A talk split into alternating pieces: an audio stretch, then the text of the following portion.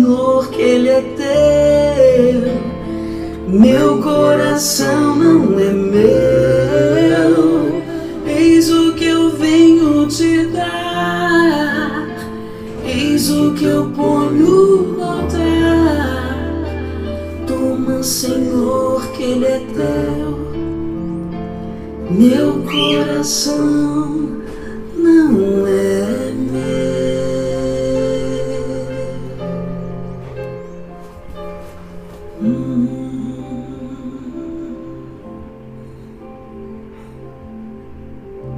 Coisa linda essa música, né, gente? Parece um canto de Niná.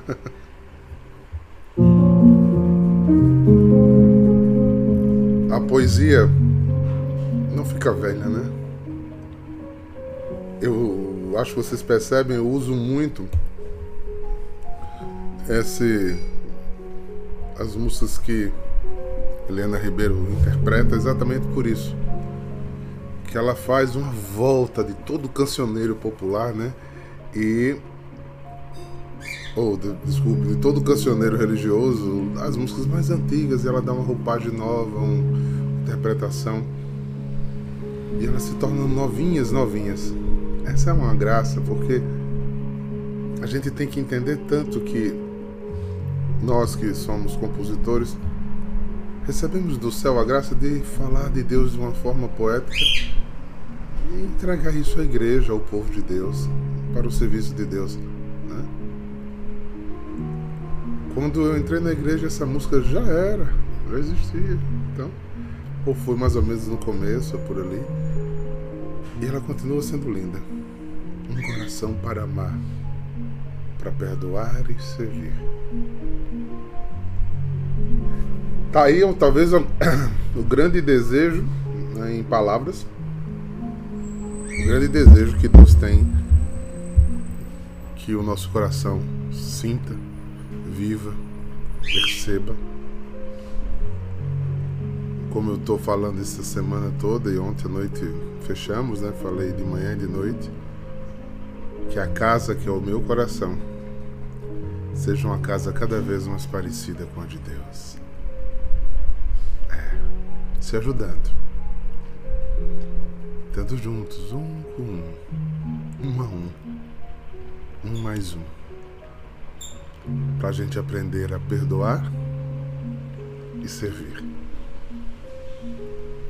Para aprender a sorrir e externando não aquele riso plástico da educação social, mas aquele riso que vem da alma daquela pessoa que tem no coração motivos para sorrir. Embora viva, como diz a Salve Rainha, nesse vale de lágrima, né? Nós passamos por um vale de lágrimas, nós passamos por um mundo cheio de contradições, injustiças, inverdades, né? angústias, noites, tempestades. Os textos vêm nos mostrando isso, né? Mas é o olhar da gente não pode parar aí, sim. Um coração para amar é um coração esperançoso que olha a vida de uma maneira diferente. Vocação de ser luz. Porque se eu olho a vida de maneira diferente, se caio, é, sempre eu gosto de explicar. Quem eu cito aqui, aqui o zoom me traz de frente. É como se eu estivesse olhando para eu aqui de frente agora, para Daniel, para Paulo Toscano. É, e eu gosto disso, é como se eu estivesse no bate-papo mesmo, real. Por isso eu gosto muito de fazer as, as lives daqui. Que é diferente quando eu estou só com a câmera, sem ver a expressão das pessoas. Então, eu ter essa sensação de dizer, eu né, tive um coração para amar. Caio, Daniel, Toscano, Ana Lu. E de repente a gente sai sendo pontinhos de luz, né? Porque a fala de um esperançoso é diferente. A fala de alguém que sorri, gestos de alguém que sorri de verdade é diferente. Dá sabor à vida dos outros e isso faz a diferença. dar sabor. Essa é a nossa primeira missão. É ir contribuindo para que a vida das pessoas sejam melhores. Ir pelo mundo e pregar o Evangelho. Qual é o Evangelho? Se antes eles não tinham os quatro evangelistas, qual é o Evangelho que Jesus pediu para eles saírem pregando, gente? Que Deus era Pai e era amor. Agora, quem é que vai acreditar na fala de Caio, de Daniel, de Toscanos? É, olhe, ame se eles não amarem. Primeiro se fala se o evangelho tem que ser em mim. Então esse exercício, essa experiência de amor vai me dar um sorriso diferente, uma esperança diferente, um jeito de servir diferente e vai contagiar as pessoas. Vocês já pararam para pensar nisso? Quando a gente se converte a Jesus, quando a gente aceita Jesus como Senhor e Salvador, a gente já estudou teologicamente os quatro evangelhos e sabe tudo sobre Bíblia? o primeiro evangelho que pregou e atraiu aquela pessoa foi simplesmente uma experiência de amor, de sensação, de sentimento de amor. Ir pelo mundo e pregar isso. E pergunte. Pergunta a você: eu tenho sido esse evangelho de amor? As minhas atitudes são esse evangelho de amor? As pessoas aí do teu trabalho, que você já vai para o trabalho, ou está indo ao trabalho, ou já está no trabalho, veem este amor? Enxergam? Não é? Um coração para amar, para perdoar e servir, um coração para sorrir. É muito interessante a gente pensar desse jeito. E depois, queridos, pregai o Evangelho a toda criatura. Não é aquela pessoa, às vezes eu vejo coisas do tipo, ah, eu queria tanto que Raquel ouvisse, né? Digamos que Raquel não era convertida, que Raquel, aí eu, minha amiga particular, eu pregaria só para Raquel. Mas eu não prego para o meu inimigo. Vou lembrar vocês que a pregação mais bonita é a para o inimigo, viu?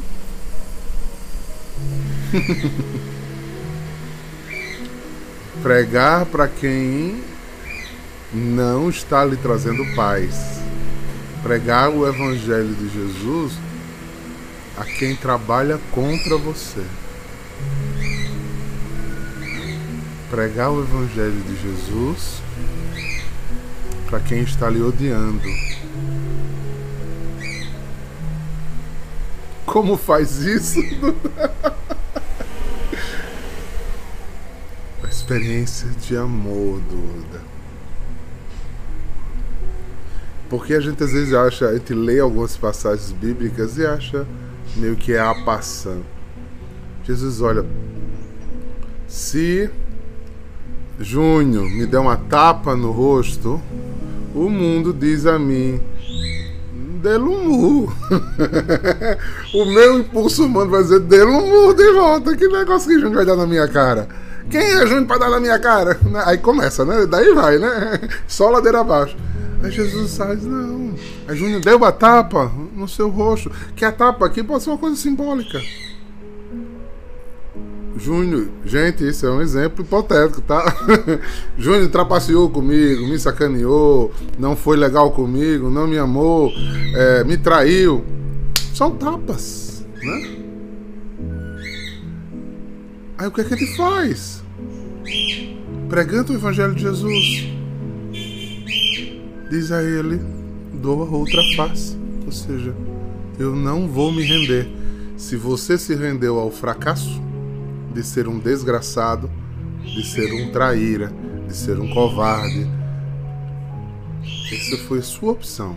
A minha é continuar pregando o Evangelho. Então eu vou te perdoar, Júnior. Mesmo Aí, por favor, né? Não somos dementos, mesmo doendo em mim. Eu vou devolver a você. É, Duda. Eu vou devolver a você o que eu queria ter recebido de você.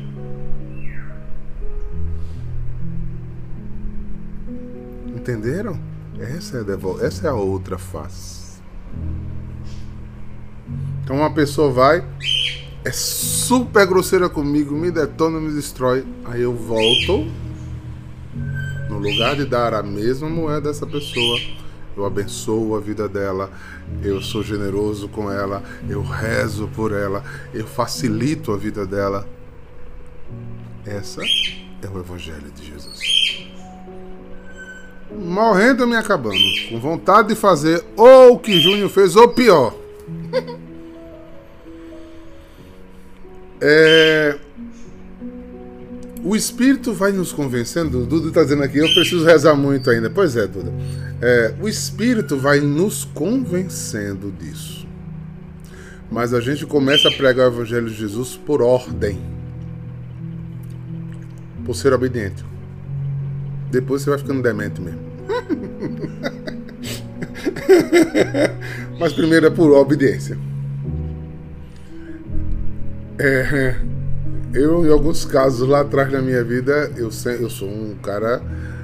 Minha família é uma família de sangue no olho. Eu sou um cabo aqui, mamãe de 15, 15 dias era chamada no pio décimo por conta de briga, eu brigando. Entendeu? Bocudo, não levava recado pra casa de jeito nenhum. Aí eu, quando, eu, quando eu, eu comecei a entender que era ordem, eu disse: o senhor vai ter que amarrar minha mão e colar minha língua no céu da boca para poder ficar quieto.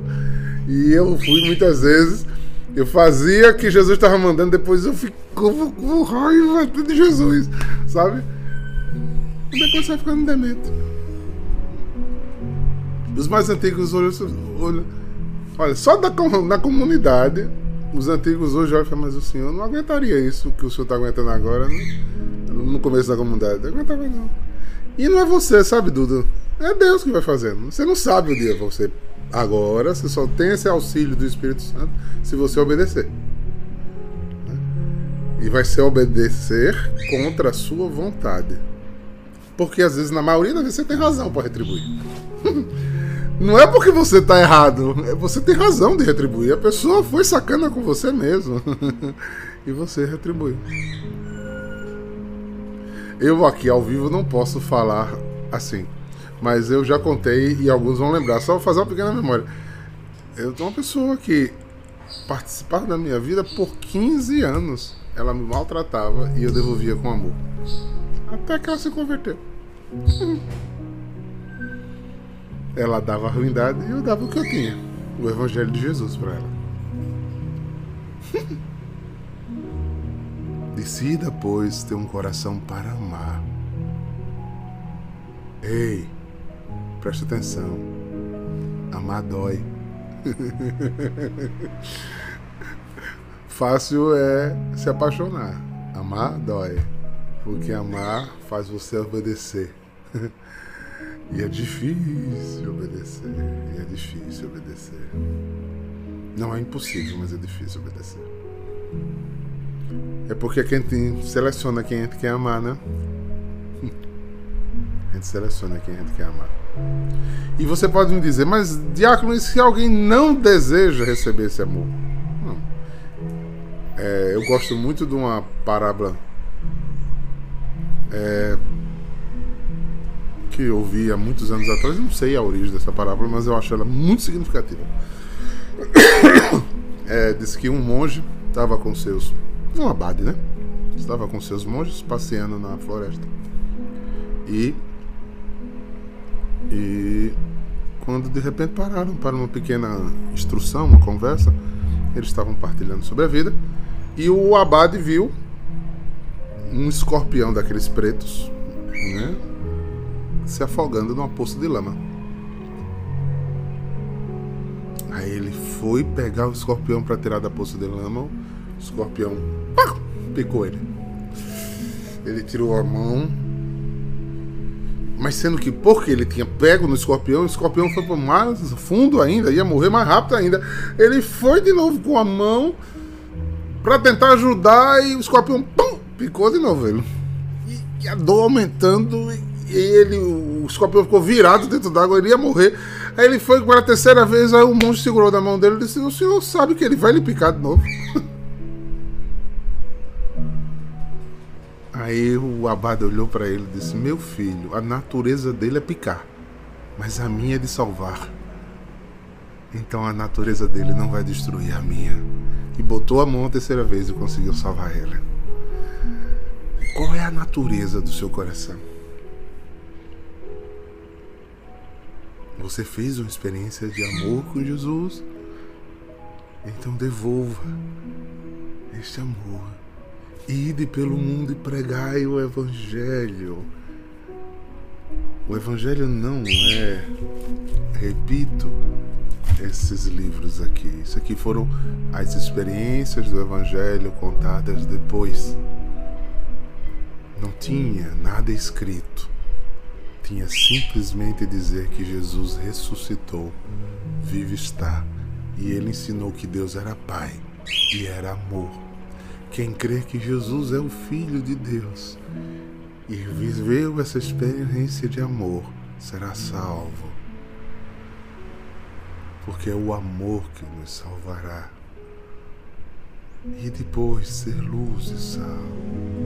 Se você está vivendo um litígio, uma briga, seja de família, seja de marido e mulher, seja de, de irmãos, Ouse perder para o amor. E no final você vai ver como você vai ganhar. Menos você, mais Jesus. Menos o que você entende, o que você raciocina, o que você quer. Porque se você não vive isso, aí você faz tramóias horríveis. Porque a nossa mente é maligna é inventiva, é sarcaz, é duvidosa, né? é vil, é traiçoeira.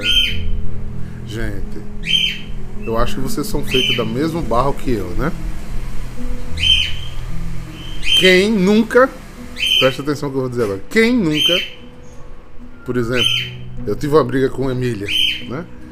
Entre lá na comunidade, discutiu, né? Eu e a Emília discutimos, aí de repente eu olhei aqui e saiu, cada um para um lado, ficou aquele estranho. Quando você deita a cabeça no travesseiro, você fica pensando 10, 20 tipos de respo resposta para ter dado naquela hora, uma pior do que a outra. Não, deixa ela voltar. Quando ela voltar, eu vou fazer isso, vou fazer aquilo, vou dizer aquilo, vou fazer aquilo. Vou... Quem nunca isso é a nossa capacidade, né? Eu sei que vocês são santos demais, eu já pensei muitas vezes. Tanto que quando eu estou nesses momentos de raiva e de ira, eu escrevo, escrevo, escrevo, escrevo tudo que eu vou fazer, né? Mas não mando. Porque no outro dia, na minha oração, ou na noite, quando eu faço a minha reconciliação com Deus, eu já rasgo metade do que eu escrevo, depois eu rasgo o resto jogo fora, né? Porque eu vou preferir amar no lugar de atender o meu impulso, por muitas vezes justos e verdadeiros. Justo e verdadeiro. Porque se você já tiver errado, aí que a sua humildade tem que ser maior. Né? Imagine como você precisa ser honesto. Você é honesto quando erra? Eu escuto muito por aí, né? Diz que lá na China acontece muito isso. Pessoas dizem assim: eu não consigo pedir perdão. Eu vou lá, ajeito, faço as fases, mas eu não reconheço que errei, não peço perdão. Eita, seu coração está sentado no trono, né?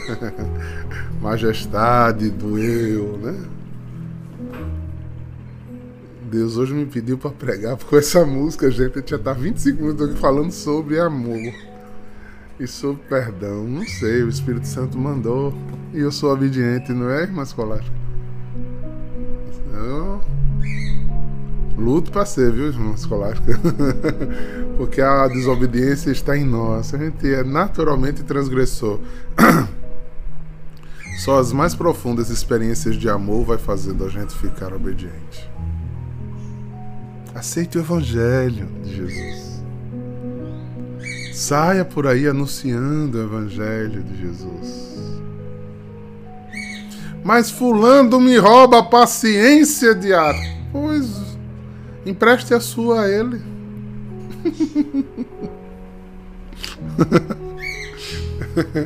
Dê um pouquinho da sua, né?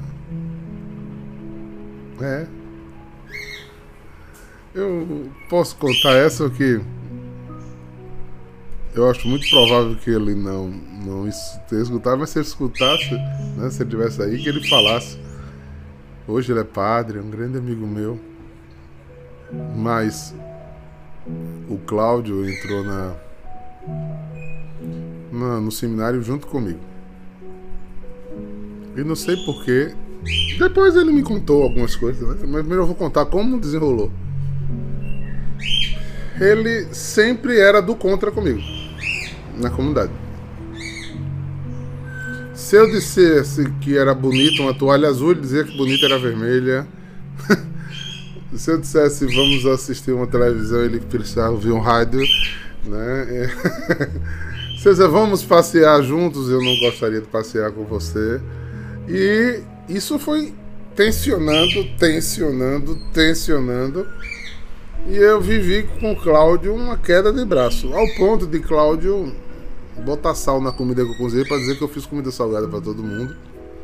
De Cláudio chegar na lavanderia é, onde a gente lavava roupa de manhã antes de rezar, e quando eu chegava, minha roupa estava no chão e a dele estava pendurada no meu lugar, no lugar da minha. E eu tentei partir para cima de Cláudio algumas vezes, né? Outras vezes tivemos um bate-boca muito grande, muito forte. Tivemos briga, litígio. Eu chorei de raiva que eu sou muito chorão em Jesus, mas de raiva eu raramente choro, né? Porque eu sempre fui de executar minha raiva, né? É... Mas aí eu, eu levei para minha direção espiritual. E foi aí que eu comecei essa, esse evangelho na minha vida. Veja, eu era bem novinho o diretor espiritual disse: Eu tenho dois caminhos. Um, eu vou resolver por opressão. Eu vou chamar os dois e botar uma punição, vou impor limites de um para o outro, e isso vai sanar. Mas você nunca vai entrar no coração de Cláudio. E a segunda alternativa de solução que eu dou é devolva a Cláudio o que ele não está lhe dando.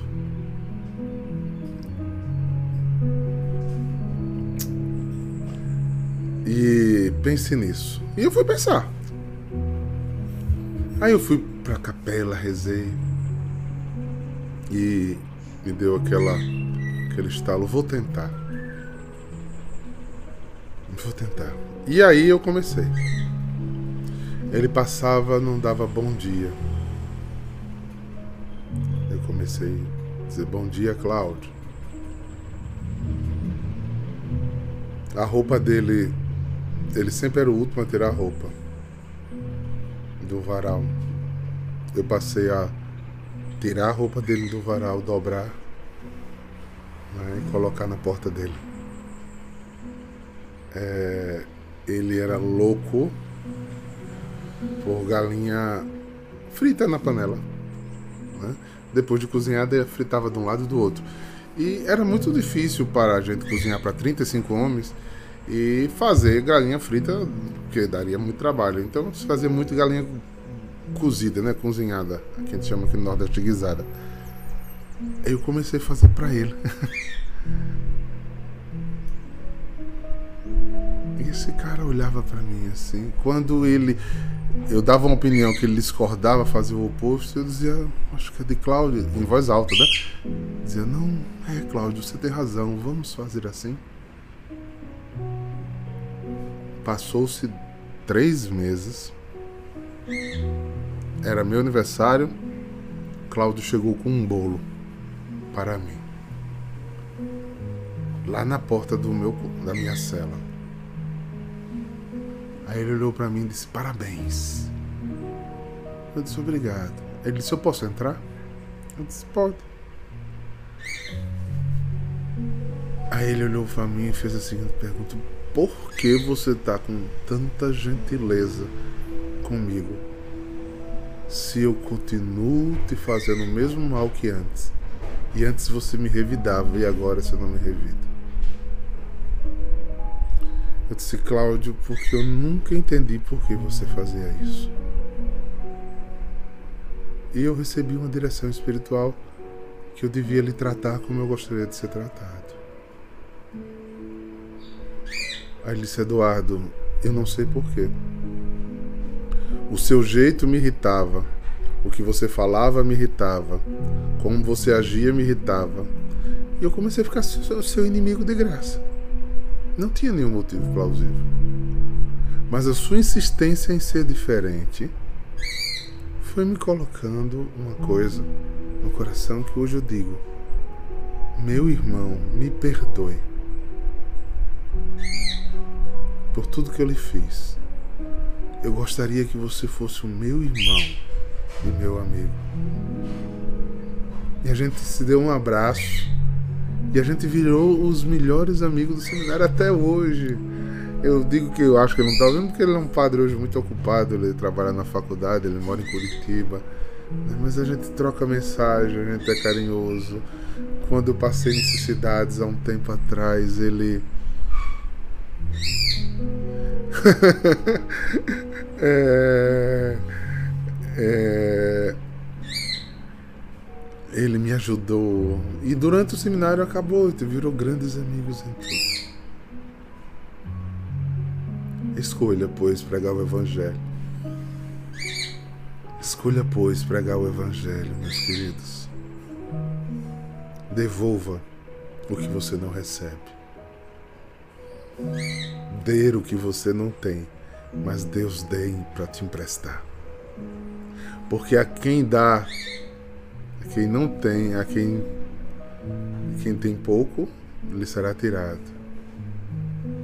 E que tem muito, mais lhe será dado. Como fazer isso? Como Duda perguntou, Daniel disse que entende o Padre. Eu digo, só o Espírito Santo vai fazer isso em você. Agora eu digo seriamente.